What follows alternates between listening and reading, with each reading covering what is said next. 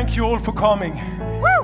Wie geschieht mir? Man kann auch Theater spielen in Pandemiezeiten, wenn man alle Sicherheitsvorschriften beachtet. Eben noch in einer Hand, jetzt schwerelos. Die Gefühle, die sind heftig, muss ich ehrlich sagen. Also von Verzweiflung über Hoffnung bis hin zu Tatsache auch eine gewisse Form der Angst. Leicht wie eine Feder. Ich fliege davon, ich bin ein Ei. Ich sehe für das Theater, wenn wir uns auch die richtigen Stoffe annähern und uns auch weiterentwickeln zu ein sehr offenes Theater, sehe ich die Zukunft ganz gut fürs Theater. Und ich finde, es sollten sich alle vornehmen, negativ zu bleiben und positiv zu denken. Theaterpodcast von Deutschlandfunk Kultur und Nachtkritik.de. Ja, das Theaterjahr 2021 neigt sich dem Ende. Anlass für uns hier im Theaterpodcast mal zurückzuschauen. Es war ja ein Theaterjahr, das spät begann. In den ersten Monaten waren die Theater größtenteils zu. Es wurde dann ein bisschen draußen gespielt, über den Sommer dann auch wieder drin. Und letztendlich haben wir sehr, sehr wenig Theater gesehen in diesem Jahr. Auch das Theatertreffen fand wieder nur online statt. Wir schauen auf dieses theaterarme Jahr, in dem nach wie vor auch gestreamt wurde. Dann die Machtmissbrauchsfälle, die auch noch irgendwie in dieses Jahr hineingelaufen sind. Ja, von denen ich schon dachte, das wäre eigentlich vom letzten Länger Jahr, her. aber ja, offenbar immer noch sehr aktuell. Die Rückkehrquoten der Häuser wieder auf den Spielplan, Lockdown und Öffnung. Hygienekonzepte, Auslastungsfragen, all das. Was spielt man eigentlich in solchen Zeiten? Wer kommt? Wie kriegt man das Publikum zurück? Das sind Fragen, die uns hier heute beschäftigen im Theaterpodcast mit Elena Philipp und und Susanne Burkhardt. Und wir sind nicht allein. Wir haben Besuch. Heute ist bei uns Dortelina Eilers, bis vor kurzem Chefredakteurin der Zeitschrift Theater der Zeit und jetzt freie Theaterkritikerin und Journalistin. Hallo, schön, dass du da bist. Hallo. Hallo Dorte. Wir wiederholen jetzt ein Ritual, was wir im letzten Podcast Jahresrückblick hatten. Da hatten wir Christine Wahl zu Gast, äh, mit der hast du ja auch äh, zusammengearbeitet oder arbeitest zusammen. Dorte, wir wollen, damit wir bestimmte Begriffe, die uns das Jahr über begleitet haben und uns auch ein bisschen auf die Nerven gehen, haben wir überlegt, okay, es gibt ein paar Wörter, die wollen wir heute mal aussparen. Und falls uns das nicht gelingt und damit uns das besser gelingt, gibt es jedes Mal, wenn diese Wörter fallen, ein kleines Soplica-Getränk. Das ist so ein Nusslikör aus dem Nachbarland Polen. Und äh, das steht hier. Und die Wörter, die wir zusammengetragen haben, die wir versuchen wollen zu vermeiden, ähm, Lesen wir mal vor, oder? Also, was wir nicht sagen wollen und jetzt sozusagen zum letzten Mal sagen ähm, für eine Weile ist Hybrid, Schachbrett, 2G, 3G, Krise, systemrelevant, Abstandsregeln Corona. und endlich wieder vor Publikum. Okay, also das haben wir uns natürlich jetzt nicht alles merken können, aber das haben wir hier auf Zetteln stehen, die uns daran erinnern sollen, das zu vermeiden. Also Falls uns doch was durchrutscht, schreibt uns eine Mail an theaterpodcast.deutschlandradio.de, dann trinken wir den Schnaps noch nach. genau, sehr gute Idee, Elena. Immer gerne. Deshalb ist auch die Liste so lang, ne? Ja, genau. Loslegen wollen wir eigentlich, weil wir ja alle leidenschaftliche Theatergängerinnen sind, äh, wollen wir doch loslegen damit, dass vielleicht jeder von uns eins seiner Highlights in diesem Jahr nennt. Dorte, du bist unser Gast, du fängst an. Wenn du an dieses Theaterjahr denkst, das Jahr 21, was ist das, was du im Theater gesehen hast, was dich am meisten noch beschäftigt oder am meisten begeistert hat? Ähm, das war gar nicht quasi im Theater, also quasi in der Institution Theater, sondern draußen in äh, Lichtenberg ein, ein riesiges Festival, was, was äh, die freie Performancegruppe Glanz und Krawall veranstaltet hatte. Insofern kann ich auch gar nicht sagen, dass es da jetzt so einzelne Inszenierungen waren. Es war ein, ein riesiges ähm, hybrides Festival, inklusiv. Es waren Wrestler da, eine Wrestling-Gruppe. es waren Bands da. Glanz und Krawall haben Inszenierungen gemacht und was wirklich ein sehr, sehr schöner Moment war. Und das ist jetzt eigentlich auf eine Person bezogen, die ich da kennengelernt habe. Erwin Aljukic, ein Performer, Tänzer, Schauspieler, derzeit im Ensemble an den Kammerspielen München. ne?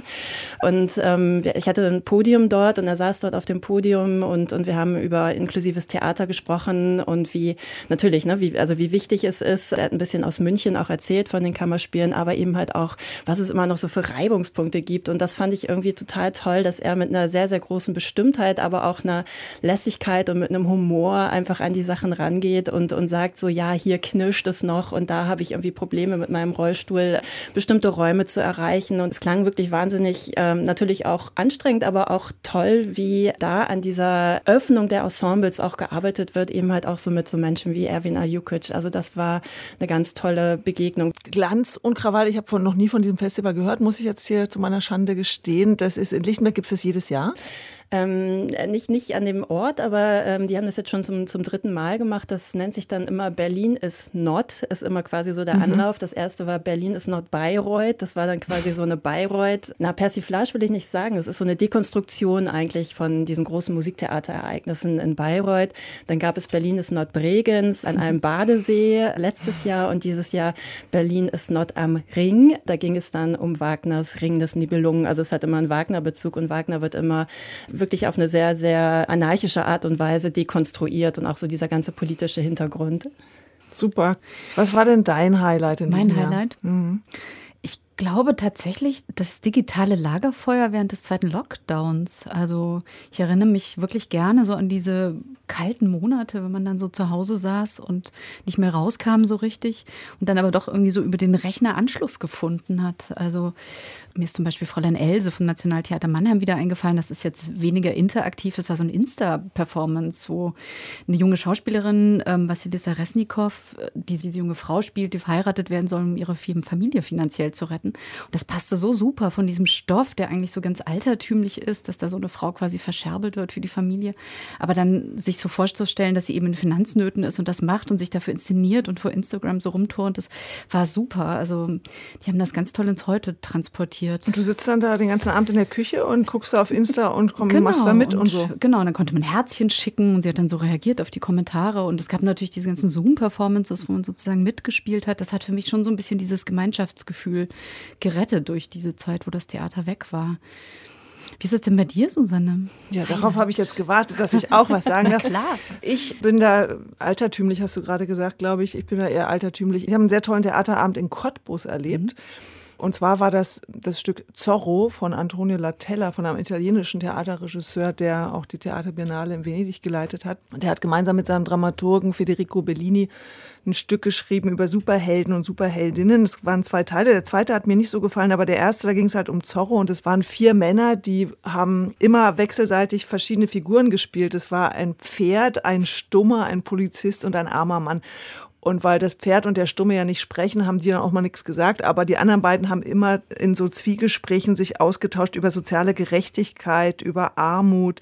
Und das hatte so komische Momente und man hat plötzlich permanent die Perspektive auf die Themen gewechselt, weil dann plötzlich der Polizist spielte dann den Arm oder das Pferd. Und das waren ganz tolle Schauspieler, die das gespielt haben. Und das waren so starke Texte über die Frage, was kann das Theater eigentlich bewirken? Darf das Theater eigentlich mit all diesen üppigen Mitteln arbeiten? Also Antonio Taylor verneint es inzwischen. Der hat da fast gar kein Bühnenbild gemacht und ist auch sehr resigniert. Momentan hat jetzt, glaube ich, auch aufgehört, überhaupt erstmal zu inszenieren für ein paar Jahre, weil er sich die Frage stellen will, was will ich eigentlich mit dem Theater? Wen will ich eigentlich erreichen? Wen sprechen wir an, wenn wir über soziale Ungerechtigkeit sprechen? Kann Theater wirklich ernsthaft über Armut was verhandeln. Und das sind so kluge philosophische Texte gewesen. Und die kamen so unterhaltsam gleichzeitig rüber. Das hat mich total berührt. Und, und dann schließe ich jetzt mal an, was enttäuschende war natürlich, dass da nur 50 Leute im Publikum saßen. Es war eine Uraufführung eines neuen Stückes von einem ziemlich bekannten Theaterregisseur. Also Latella hat auch die Inszenierung gemacht.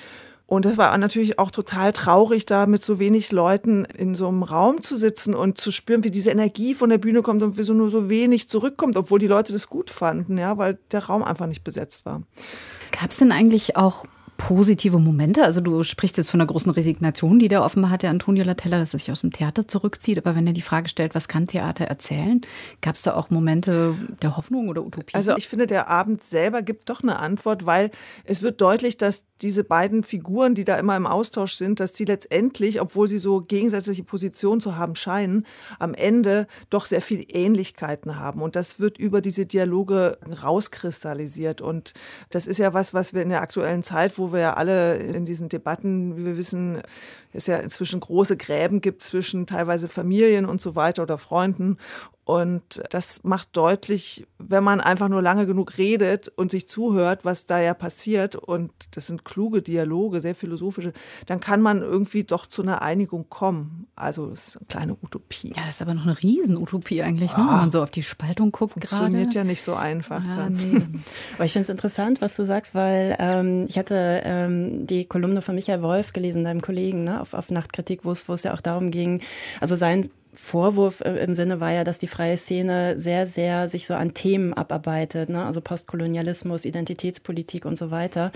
Und das ein bisschen eben halt auch, also die Kommentare, die, glaube ich, äh, gesendet wurden, waren, ähm, dass es auch an der Förderpolitik liegt, dass also Fonds gerne mal nach Themen fragen oder Jurys entscheiden, ähm, ja, das, das muss, da muss irgendwie was Substanzielles, Thematisches sein.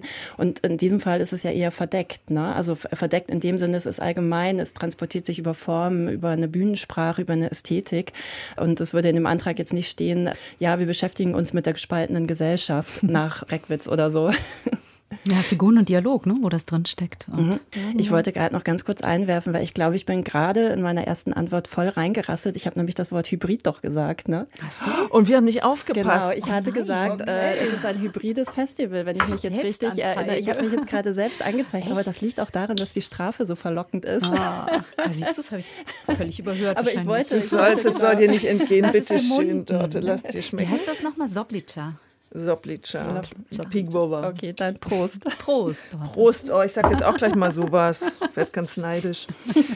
So, wie waren denn, Elena, wie war denn das Publikum im Zuschauerraum verteilt im Theater im vergangenen Jahr? Haha, du willst mich hier in die Falle locken. Das war aber jetzt wirklich sehr. Sehr häufig im Muster eines Spiels, das äh, als sehr intellektuell gilt. Okay, hat nicht schwarzer- funktioniert. Aber ich finde gut, äh, Dorte, dass du gerade die freie Szene ansprichst. Vielleicht bleiben wir gleich bei dem Thema. Wie ist die freie Szene durch dieses Theaterjahr gekommen? Es gab ja doch relativ viele Hilfspakete, die die noch amtierende Staatsministerin für Kultur Nicht mehr amtierend. Naja, ich meine jetzt im Jahr noch Im Jahr. amtierende Staatsministerin für Kultur Monika Grütters ja aufgelegt hat. Wie ist denn euer Eindruck? Hat das gegriffen? Hat das funktioniert? Hat das viele Freigruppen sozusagen über die schlimmste Zeit ein bisschen gerettet? Also mein Eindruck war, das sind jetzt tatsächlich immer nur so sporadisch Dinge, die man eben halt so von, von Bekannten hört oder eben halt aus der Szene, dass es dann, also nachdem es wirklich ja lange, lange gebraucht hat und viele Diskussionen äh, benötigt hatte und auch viel Lobbyarbeit äh, erforderlich war, ist jetzt gerade momentan so ein Stadium erreicht, wo viele sagen, ja, es ist teilweise so viel wie noch nie gefördert worden. Also die sagen, sie kommen fast gar nicht nach mit dem Produzieren, ne, weil sie also wirklich viele Möglichkeiten haben, Förderanträge zu stellen. Auch, dass sich die Art und Weise der Förderung verändert hat, dass es auch viel Forschungsprojekte äh, gefördert wird, ne, also die, die nicht zielorientiert sind auf eine Inszenierung hinaus, was ja wirklich auch ein Riesenwunsch der freien Szene ist, nicht immer so ergebnisorientiert arbeiten zu müssen. Insofern hatte ich da das Gefühl, dass also diese Programme, und das ist sicherlich eben halt ein Verdienst von Monika Grütters und ihrem Team äh, und dann wirklich sehr, sehr gut umgesetzt, auch von beispielsweise Fonds Darstellende Künste, dass erstmal eine Stabilität gefunden worden ist. Die Frage ist natürlich, was passiert, wenn es nicht mehr so ist, ne? also wenn es nicht so bleibt. Und das ist jetzt doch so eine Frage, die so ein bisschen so unheilvoll im Raum hängt. Also ich weiß nicht, wie es euch da geht. Ich glaube, vor dem harten finanziellen Aufschlag haben jetzt natürlich schon viele Angst. Und es gab ja auch die ersten Meldungen aus Kommunen, die kürzen wollten im Kulturhaushalt. Bamberg oder Hamburg zum Beispiel. Äh, ne, München, Entschuldigung. München. Genau, nicht Hamburg. Ich habe neulich mal mit zwei MiniteriumsmitarbeiterInnen gesprochen, die in diesem Programm drin waren. Und die hatte so den Eindruck, was aber wirklich gut war daran. Also die Verbände hatten ja vorher schon jahrelang super Lobbyarbeit Ja. gemacht. Die waren quasi schon fertig mit den Programmen, die sie Ja. aus der Schublade gezogen haben und sagten, wir müssen mal das und das fördern, Residenzen und Stipendien und wie du sagtest, so produktionsunabhängig. Aber dass das sozusagen jetzt auch sehr stark in die Kulturpolitik gesickert ist, was eigentlich nötig ist. Also dass diese Verständigung so eng war durch diese Programme, die die herausgegeben haben in die Verbände zur Umsetzung, dass da jetzt sehr, sehr viel zurückwirkt. Und ich glaube, dieses Bewusstsein für die hm, hm, hm der Kunst, das Wort darf ich jetzt nicht sagen, das äh, Für die was der Kunst? Für die der Kunst. Das verstehe ich jetzt nicht. Ah, okay. Susanne, ich komme nicht drum rum, die Systemrelevanz. Und jetzt darf ich Nusslikör trinken. Juhu. Das ist auf jeden Fall, glaube ich, sehr gewachsen und Was ich auch ganz schön fand, ich war im letzten Jahr im Jahrmarkttheater Niedersachsen. Das ist so ein Ach, kleines, eine kleine Institution, also gar nicht so klein, sondern sehr publikumsstark eigentlich in Niedersachsen auf dem Lande mit so einem alten Haus, ähm, so einem Klinkerhaus, ein riesen Gelände. Und die machen da so ihre eigenen Inszenierungen und haben gemeint, sie hatten zum ersten Mal Geld, sich Technik anzuschaffen. Die haben sonst immer so über größere Institutionen wie Kampnagel auf Hamburg so abgelegte Scheinwerfer bekommen. Und plötzlich war das Geld da, um richtig in die Infrastruktur zu investieren. Das heißt, dieses ganze Fördergeld ist auch so in den ländlichen Raum gedrungen oder Gruppen, die sonst für die Tür gespielt haben, also irgendwie Einlassgelder und ähm, ganz, ganz frei, haben jetzt auch was von dieser Förderung abbekommen. Genau, aber, die hatten auch den hab, ähm, mhm. Theaterpreis des Bundes auch gewonnen, mhm, genau. ne, dieses Jahr. Also wirklich ein ganz, ganz tolles äh, kleines Theater, ja. Aber klingt ja erstmal so wie eitel Sonnenschein und dann, oh ja, irgendwann wird dann böses Erwachen kommen. Aber ich habe auch von Leuten gehört, die einfach aufgehört haben mit dem Theater. Hast die, du? Ja, ja, Leute, die gesagt haben, ich mache jetzt was anderes, das ist mir alles irgendwie nichts mehr. Und es geht ja nicht nur um Geld, würde ich mal sagen. Es geht ja auch mhm. um, um das Gefühl, irgendwas zu machen. Also wenn man sozusagen lahmgelegt ist über so eine lange Zeit und dann sich fragt, hm, für wen mache ich das? Also ich glaube, das ist, was ich mit Latella auch angedeutet ja. habe. So eine Sinnkrise auch beim Machen, ja. Also mhm für wen mache ich das und wer soll da kommen? Also ich habe gehört, dass einige auch wirklich aufgegeben haben, Lehrer werden, also Berufe wechseln, vielleicht auch schon mit vorausblickend mit dem, was möglicherweise das dann irgendwann nicht mehr gefördert oder viel weniger gefördert wird. Das ist sicherlich auch eine Folge von diesem Jahr oder den vergangenen zwei Jahren. Ja, und das, ich meine, es ist ja auch viel, also dieser ganze bürokratische Rattenschwanz, der da dranhängt, äh, wenn es zum Beispiel um künstlerische Sozialkasse geht. Ne? Also das, das ist ja, sind ja alles Dinge, die politisch jetzt gefordert werden, wo aber wirklich jetzt auch noch viel gemacht werden muss. Ne? Also das heißt, wie muss die KSK umgebaut werden, damit auch die bestimmten wirklich sehr, sehr besonderen Situationen von freien äh, Künstlerinnen und Künstlern berücksichtigt werden. Ne? Also die Diskussion hatten wir wirklich ja auch sehr, sehr ausführlich und auch sehr richtig. So Solo-Selbstständige oder eben halt diejenigen, die immer nur partiell beschäftigt sind sind und so weiter. Also das steht jetzt alles an und das äh, muss dann die zukünftige äh, Ministerin für Kultur und Medien äh, dann auch in Angriff nehmen, Claudia Roth. Claudia Roth steht ja auch, so habe ich es allen Kommentaren genommen, so ist auch mein Eindruck. Monika Grütters hat ja schon auch gern die Leuchttürme finanziert.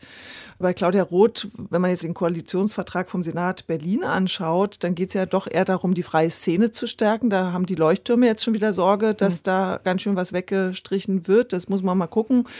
Aber Claudia Roth könnte ja auch eher dafür stehen, dass sie also die kleineren Projekte fördert, oder? Ja, wobei da gibt es ja das Grundgesetz, das ähm, den Föderalismus hochhält und die Kultur nach wie vor bei den Ländern belässt. Also der Bund kann gar nicht nur oder kann gar nicht so kleinteilig werden. Aber das ist tatsächlich eine Frage, ne? Das dachte ich auch, diese Berliner Linie so, was heißt das? Man kürzt bei den lang bestehenden größeren Institutionen. Wen trifft es dann unter Umständen? Und ähm, bringt die Gießkanne wirklich was? Also braucht man nicht ja. sozusagen Zentren, die gut gefördert sind und wirklich wie geschmiert laufen können? Mhm. Oder bringt es was, wenn man sozusagen in die Fläche unterdurchschnittlich fördert? Denn die Prekarität in der freien Szene ist ja auch sprichwörtlich. Und da ändern jetzt auch Mindesthonorare nicht so wahnsinnig viel dran. Wir haben ja äh, im vergangenen Jahr, Anfang des Jahres, als es gerade so losging mit der ganzen Lockdown-Geschichte. Und Lockdown, warum steht der Lockdown nicht auf dem Zettel? Weil ich das gerne mal sage. Und äh, da haben wir ja mit Monika Gintersdorfer gesprochen, von Gintersdorfer und Klaassen und mit Christopher Rüping. Ja, und wir haben in diesem Podcast uns auch mit Christopher Rüping verabredet, dann später einfach nochmal zu schauen, wie es ihm jetzt ergeht. Und er hat äh, für diesen Jahresrückblick uns seinen Eindruck des Jahres 2021 geschickt. 2021 ist für mich ein Jahr, mit sehr, sehr wenig Theater. Also, weil ich, ich mache das jetzt seit zehn Jahren oder sowas in der Art und ich habe nie so wenig Tage im Theater verbracht, guckend und machend wie in diesem Jahr. Und als ich wieder ins Theater gegangen bin, das muss so im August, September gewesen sein, war ich so aufgeregt wie Jahre nicht mehr. Ich war gespannt, nervös, habe mir irgendwie Sorgen gemacht, auf einmal so viele Menschen. Und das Stück ging los. Ich glaube, es war eine ganz gute Inszenierung. Ich habe von der aber nichts mitbekommen, weil ich von Anfang an das Gefühl hatte, dass sie an meinem zentralen Gefühls- und Psychologiehaushalt total vorbeigeht. Es war eine dieser Inszenierungen, die vor zwei Jahren dann geprobt wurden, die man dann rausgebracht hat und die sich natürlich allein schon aufgrund der Genese der Inszenierung nicht mit der aktuellen Situation beschäftigen konnten. Ich glaube, ich habe vor zwei Jahren im Gespräch mit Monika und mit euch gesagt, dass meine größte Sorge ist, dass sobald die Theater wieder aufmachen, alle äh, Bühnen geflutet werden mit so Stücken wie Die Pest und mit Klopapierrollen auf der Bühne und Biohazard-Suits und dass man sozusagen an der Oberfläche der Pandemie sich abarbeitet, um Zeitgenossenschaft vorzugaukeln.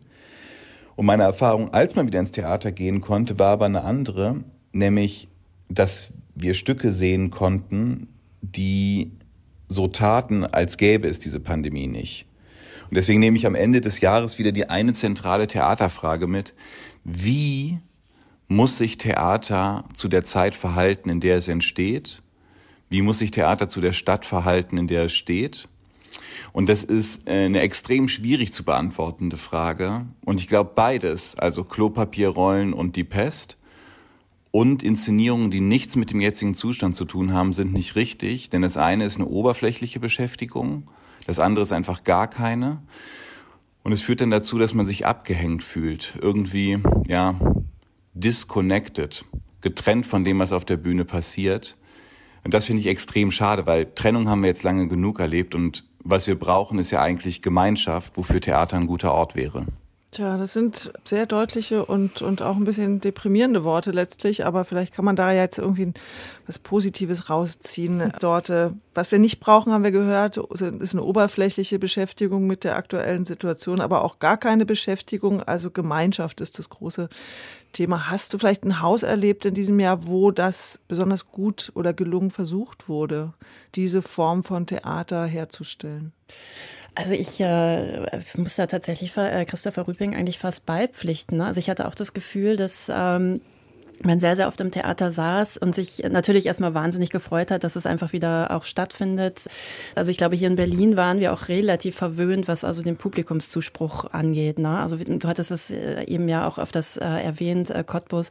Eigentlich die Theater waren immer relativ gut gefüllt dann, ne? also bis äh, richtig voll, ne? wo man dann immer schon dachte, so, oh Mann, oh Mann, äh, jetzt so, jetzt in der, in der vierten Welle muss man sich an diese Nähe dann auch, auch äh, erstmal wieder gewöhnen dann. Was, was so das Bühnengeschehen angeht, äh, klar, ne, man kann es den Theatern jetzt erstmal nicht vorwerfen, dass sie natürlich ihre geprobten äh, Dinge äh, auch, auch spielen wollen. Ähm, was mich so richtig mal ergriffen hatte, tatsächlich, ähm, das war allerdings auch schon 2020, ähm, nach dem Sommer in Hamburg an der Staatsoper hatte Kastorf so, so, eine, so einen kleinen Opernabend gemacht mit ähm, der Schauspielerin und da auch Sängerin Valerie Ceplanova. Der Abend hieß Molto Agitato. Und da be begann damit, dass die Bühne aufleuchtete im, im Scheinwerferlicht und einfach leer war. Alexander Denitsch hatte das Bühnenbild gemacht. Man hat sich anfangs gefragt, so, ähm, ja, wo ist denn das Bühnenbild?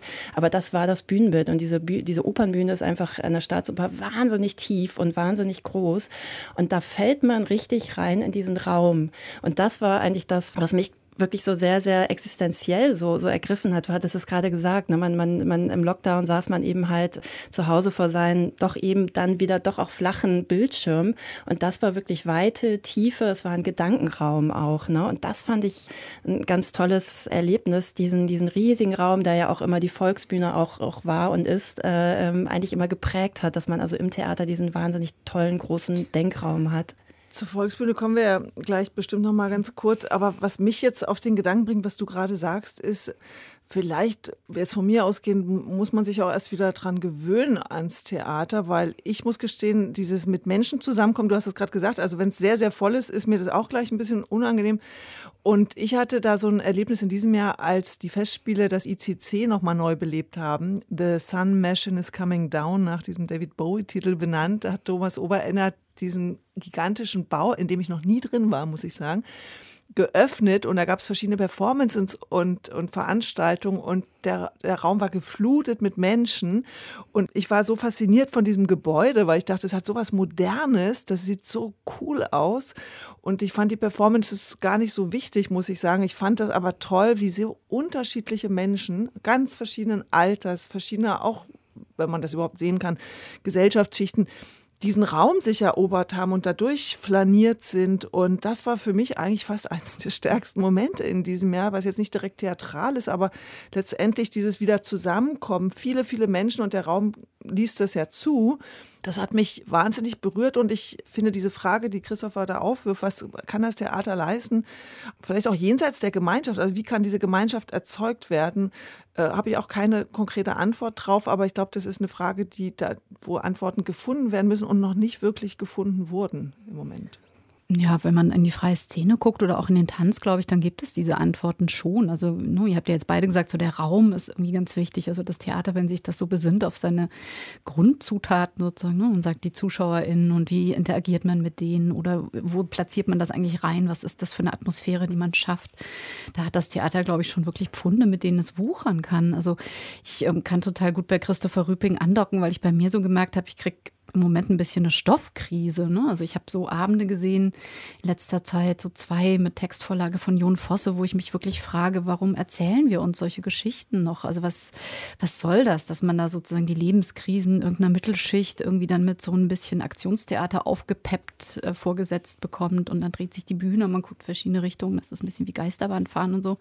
Aber es gibt irgendwie keinen existenziellen Kern. Ne? Das sagtest du ja auch irgendwie dort. Das hat dich gepackt in diesem Moment da, dieser Raum äh, an der Staatsoper in Hamburg. Und wenn es einen dann halt gar nicht packt, sondern man den Eindruck hat, man sitzt eigentlich auch im Theater vor so einer Glasscheibe, also dass die vierte Wand da wieder ist und äh, genau wie so ein Computerbildschirm, du bist nicht angesprochen und du weißt auch nicht, in was für einer Zeit das jetzt spielt. Ne? Und dann irgendwie Sleepless an der Staatsoper hier in Berlin, riesiges Projekt, ein riesen Opernprojekt, über fünf Jahre entwickelt, wahnsinnig Gelder und Zeit drin gesteckt.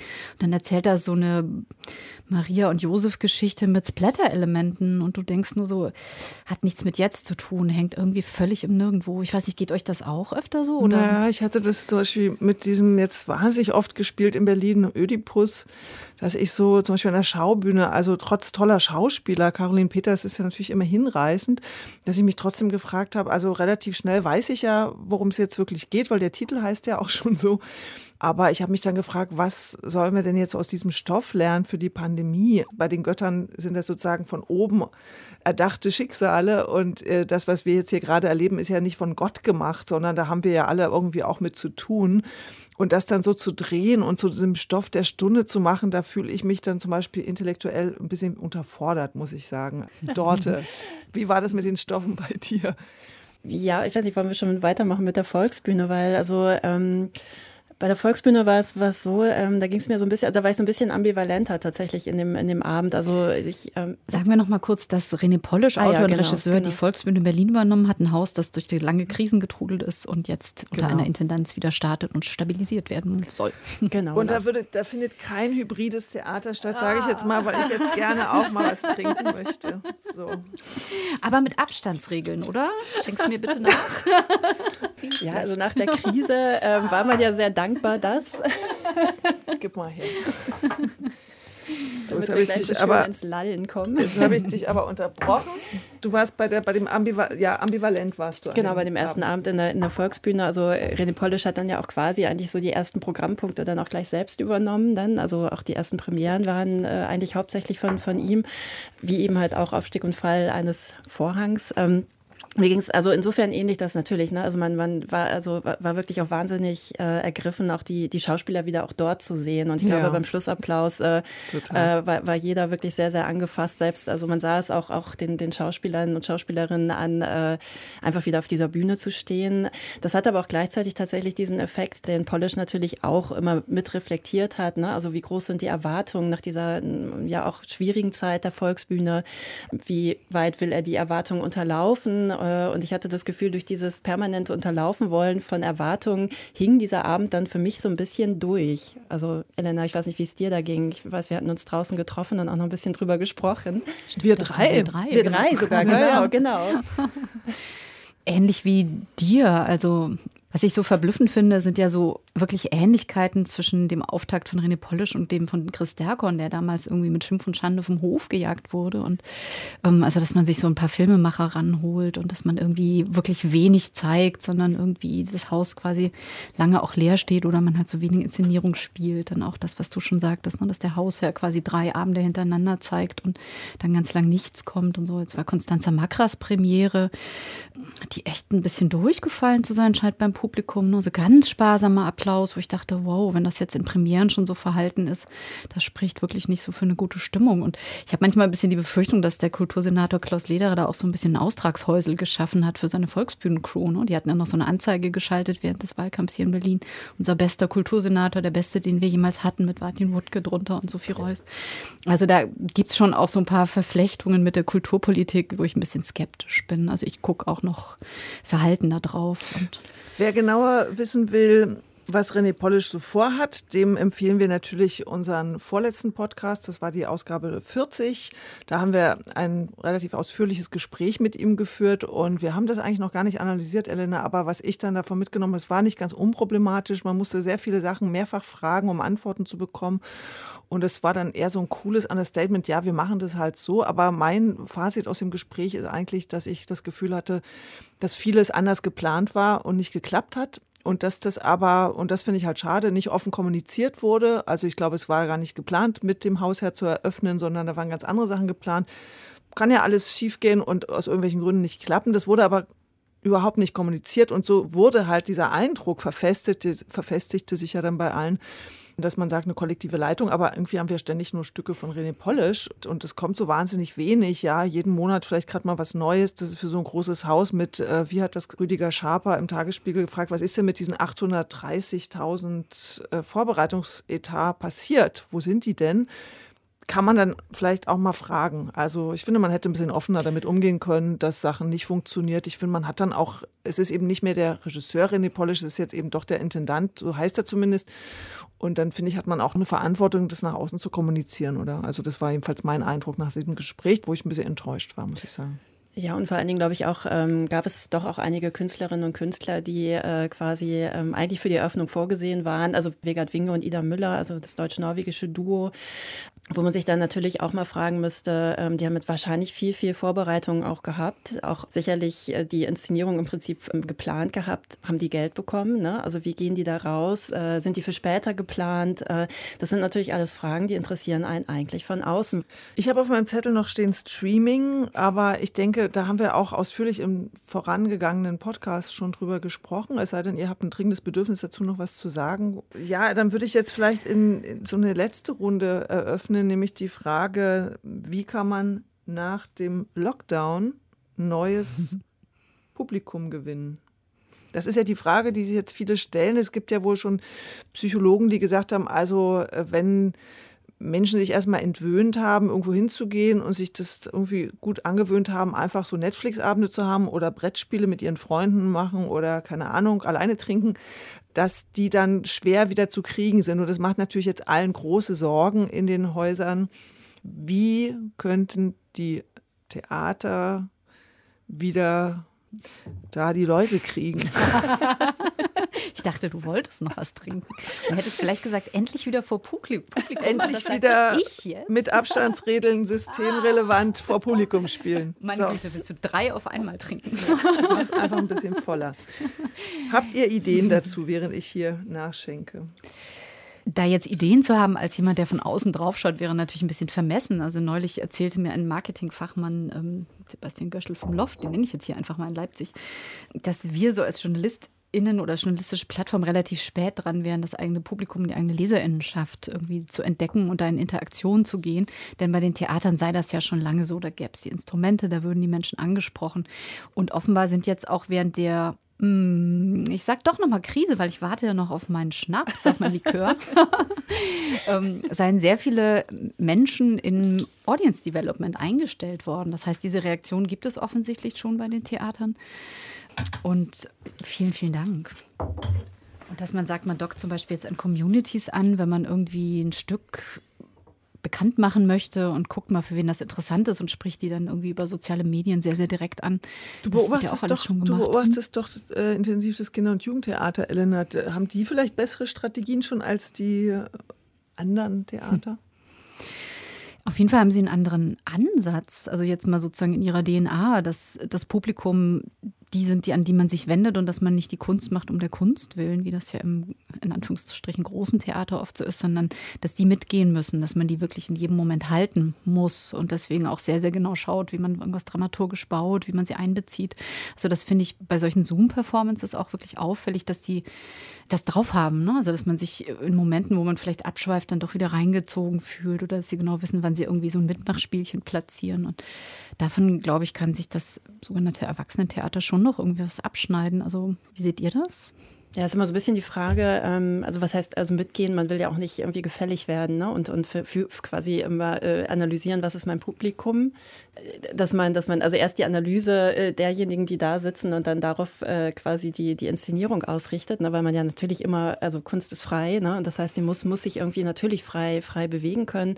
Was anderes äh, ist natürlich, ähm, das sagtest du gerade, ist eben halt so das quasi Marketing, ne? also wie spreche ich die Leute an, wie bekomme ich sie irgendwie äh, in, ins Haus und da wird, glaube ich, wirklich äh, tatsächlich viel getan. Und ich ähm, das geht jetzt 100.000 Jahre zurück, aber ich erinnere mich immer noch daran, wie Matthias Lilienthal am Hau natürlich so mit seinem postmigrantischen Theater, äh, auch eben halt anfangs ja mit Shermin Langhoff zusammen, ähm, das war wahnsinnig spannend zu sehen, wie auf einmal einfach man andere Menschen im Theater im Hau traf. Ne? Und das finde ich Absolut. ist immer so ein, so ein ähm, Paradebeispiel eigentlich dafür, wie durch eine Formatänderung und auch eine inhaltliche Änderung, aber es war ja auch, auch ein Format, also diese ähm, X-Wohnung, was, was er da gemacht hat, ähm, wie da auf einmal, vielleicht auch sogar nur punktuell, aber zumindest auf einmal ähm, ein ganz anderes Publikum da war.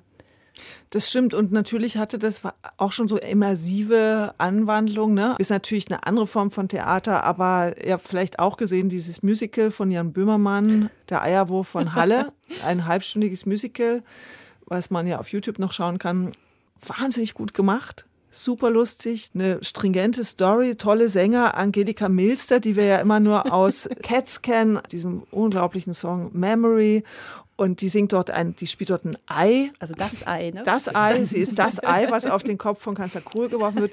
Ich habe so gelacht und ich fand das super gesungen. Ich bin frei.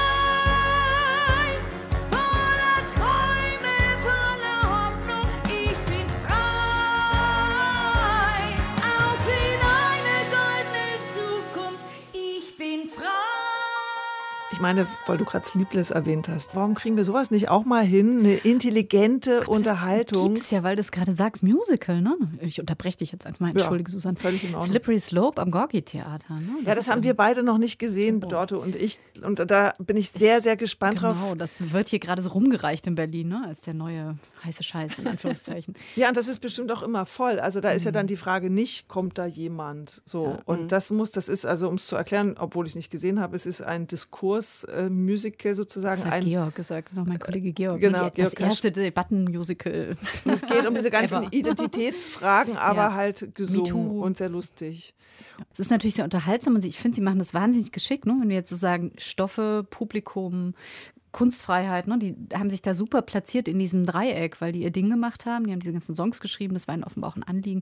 Gleichzeitig ist es, wie du sagtest, super unterhaltsam und reißt einen sozusagen mit, allein durch den Gesang und durch diese überzeichnenden Charaktere. Also es ist so ein ähm, Mittelalter Ethnosänger, der irgendwie eine junge Sängerin fördert, mit der eine Liebesbeziehung anfängt und dann in so eine MeToo-Geschichte reinschlittert und so äh, irgendwie wie die Dominosteinchen fällt dann jeder in so seine eigene Cancel-Culture-Erfahrung und alles ist total komplex und jeder irgendwie hat so, das Leben Dreck halt am Stecken. Ist. So wie das Leben ist, genau. Also die Komplexität wird nicht weggeredet, sondern die steckt da mit drin und trotzdem kann man sich da auch nur so reinfallen lassen und ähm, das ist wirklich klug aufgestellt ne? und dahin gehen die Theater ja so ein bisschen. Wir hatten das vorhin mit der Schaubühne, die ja jetzt so ein bisschen zum gehobenen Boulevardtheater wird, ganz, ganz bewusst und da sozusagen auf diese Strategie setzt. Und am Gorki, wo jetzt irgendwie Musical- oder Musiktheater ja auch schon ansässig ist, die haben das auch sehr, sehr geschickt genutzt, um Publikum zu ziehen. Also da geht schon was beim Theater, wo man sagt, dann wird das Thema behandelt und trotzdem hast du einen spaßigen Abend, auch wenn es natürlich ein galliger Humor ist. Ne? Das ist eigentlich sehr bitter, weil man so denkt, da bleibt dann manchmal das Lachen schon im Hals stecken. Ja, aber, aber das ist natürlich wirklich die komfortable Situation von Berlin, muss man dann eben ja. einfach mal sagen. Ne? Mhm. Also das ist, glaube ich, in den kleineren Städten schon wesentlich schwieriger, weil hier können sich die Häuser so ein bisschen ausdifferenzieren, haben ihr eigenes ja. Publikum. Also was ich für, für 2022 äh, einfach als Wunsch oder auch als Interesse formulieren würde, und das, das ähm, wird ja auch in diesem Musical Slippery Slope äh, angespielt, ist eben halt der Machtdiskurs im, im Theater. Ne? Also wir hatten ja das Gorki-Theater, die Volksbühne, Karlsruhe. Also dieses, dieses Diskutieren über ähm, Arbeitsstrukturen und wie arbeitet es sich möglichst äh, so, dass wir alle irgendwie miteinander klarkommen, sei es, dass es einen Intendanten, eine Intendantin gibt oder eine Kollektivleitung, wo wir an der Volksbühne sehen, scheinbar so einfach äh, ist es mit dem Kollektiv dann auch nicht, aber dass das irgendwie auch transparent und permanent irgendwie weiter diskutiert wird, weil also wenn man in Arbeitszusammenhängen ist, die einen äh, krank machen, das ist äh, äh einfach auch, kann auch für die Kunst oder für alles andere auch nicht produktiv sein dann. Insofern bin ich da sehr, sehr gespannt, wie das 2022, äh, ob es weitergeht und dann auch wie es weitergeht. Ja, das war während der Lockdown so ein ganz großes mhm. Thema. Ne? Wir haben ja da auch unser Buch Theater und Macht rausgebracht und das war genau. so im Schwange der Diskussion und das ist so ein bisschen untergepflügt jetzt mit dem Spielbetrieb, weil alle so im Hamsterrad stecken und mhm. produzieren oder raushauen wie verrückt. Also das ist ein schöner Wunsch dort. Ja. Hast du denn einen Wunsch, Susanne, fürs nächste Jahr? An wen auch immer? Ja, ich wünsche mir, dass die Volksbühne wieder an Fahrt aufnimmt und äh, mich wieder begeistert mit den Produktionen, die es dort zu sehen gibt, damit es wieder ein Ort ist, an dem man gerne hingeht. Was wünscht ihr euch sonst noch, außer Machtmissbrauchsdebatten, die weitergeführt werden? ich hatte mir ja schon eine Journalismusförderung bei der neuen Kulturstaatsministerin ja. Äh, okay. bestellt. Die, die, die, hat ja schon unseren Podcast abonniert, die hört das natürlich. Und das, was Sie vorhin sagten, ja auch, ne? also dass das Theater irgendwie nicht so sehr aufs Erzählen schielt, aufs Plane runtererzählen von irgendwelchen Geschichten oder Romanadaptionen oder so, sondern dass es sich einfach seiner Stärken gewahr wird, dass da Musik dazugehört und der Raum dazugehört und dass man irgendwie eine Atmosphäre schafft gemeinsam mit dem Publikum. Das fände ich auch gut. Genau, und ich wünsche mir ähm, doch möglichst bald äh, Ida Müller und Vega Tinge nochmal in Berlin. das, weil das sind, das sind Erlebnisse, ähm, die, die hat man halt einfach nicht äh, immer. Ne? Also, weil, weiß ich, erinnert ihr euch daran, wie ihr das erste Mal irgendwie in der Inszenierung von den beiden saß? Also, es war wirklich so, man saß da ja drin und hat den Mund nicht mehr zubekommen und äh, vergessen, auf, auf die Toilette zu gehen, weil man einfach nicht mehr von dem losgekommen ist, was man da gesehen hat. So ein Erlebnis hätte ich gerne mal wieder im Theater. Ich bin tatsächlich bei der ersten Inszenierung früher gegangen und früher gegangen heißt nach vier oder fünf Stunden, weil ich irgendwie ohne was zu essen im Theater saß nach der Arbeit und Nora guckte. Da waren sie auf dem Nordwind Festival hier. Und das ist so eine ganz repetitive Performance, wo irgendwie so Satzteile wiederholt werden, wie so Puppen, die irgendwie hängen geblieben sind, festgefroren in so einem Loop. Das habe ich dann irgendwann nicht mehr ausgehalten, weil ich einfach so hungrig war. Aber da gibt es doch immer Pausen, man kann doch dann was essen gehen. Ja, da gab es keine Pause. Da gab es tatsächlich keine Pausen. Okay. Und das war wirklich, das war auch meine erste Inszenierung und das war sehr, sehr verstörend, weil dann, ich glaube, zum Schluss ging es dann eigentlich nur noch darum, wie Wegert Winge in eine Windel gekleidet das Bühnenbild äh, zerstört hat und das aber über eine sehr, sehr lange Zeit. Und ähm, also wir, wir, dieses Grüppchen von wenigen Menschen, so das waren vielleicht so zehn oder so, die dann noch da saßen, die hatten dann wirklich das Erlebnis, so eine verschworene Gemeinschaft geworden zu sein. Mhm. Allein ja, über die Dauer. Ne? Das gemeinsam ertragene Leid. Genau. so, das war's äh, für das Jahr 2021, unser letzter Podcast, aber natürlich nicht der überhaupt letzte, weil der nächste kommt ja dann im Januar wieder, wenn wir frisch im neuen Jahr angekommen sind. Genau. Zwischendurch machen wir jetzt mal eine Pause. Ich weiß nicht, wie es euch geht. Ich bin schon ganz schön erschöpft nach diesem Jahr. Das Auf, zu, auf und ab mhm. und hin und her. Ich weiß gar nicht, wie das für die Theatermitarbeiterin sein muss, die jetzt vor kurzem mir wieder Vorstellungen absagen und neu verkaufen ja, müssen. ich glaube, dieses, aber man gewöhnt sich wahrscheinlich auch schon so langsam dran, wenn man weiß, der Spielplan ist provisorisch. Wir schauen mal. Also ich glaube, inzwischen gibt es Ganz da, neue Flexibilität. Ne? Ja, wahrscheinlich auch nicht nur schlecht. Aber ja, wir hoffen, dass das neue Jahr besser wird und mhm. ähm, euch alles Gute hier und eine schöne Weihnachtszeit. Ganz herzlichen Dank, Dorte, dass du bei uns warst. Dorte Dina Eilers, freie Theaterkritikerin und mehrere Jahre Chefredakteurin von Theater der Zeit. Und Elena, dir auch danke für dieses schöne Jahr mit dir im Theaterpodcast. Oh, dir auch, Susanne. Und es war ein wirklich sehr leckerer Likör. Vielen, vielen Dank. Wir gehen jetzt noch was essen, oder? Ja. Nachträglich genau. die Grundlage schaffen. Vielen Dank fürs Zuhören. Bis bald. Anregungen gerne an theaterpodcast.deutschlandradio.de. Wir haben ja schon öfter Fragen und Vorschläge vor, äh, aufgenommen. Freuen uns, das wieder zu tun. Genau. Bis dann. Schöne Ferien. Tschüss. Tschüss. Tschüss.